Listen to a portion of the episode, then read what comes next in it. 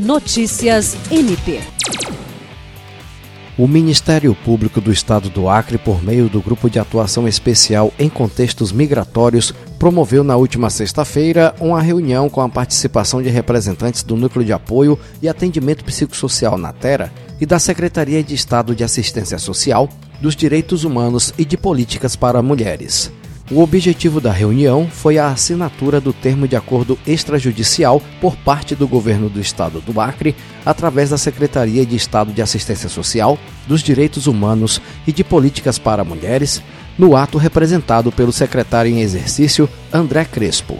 A coordenadora do CAOP de Direitos Humanos e Cidadania do GAEMIG, procuradora de Justiça Cátia Rejane de Araújo Rodrigues, exaltou a assinatura do termo ressaltando que esse trabalho é fruto de toda uma articulação interinstitucional.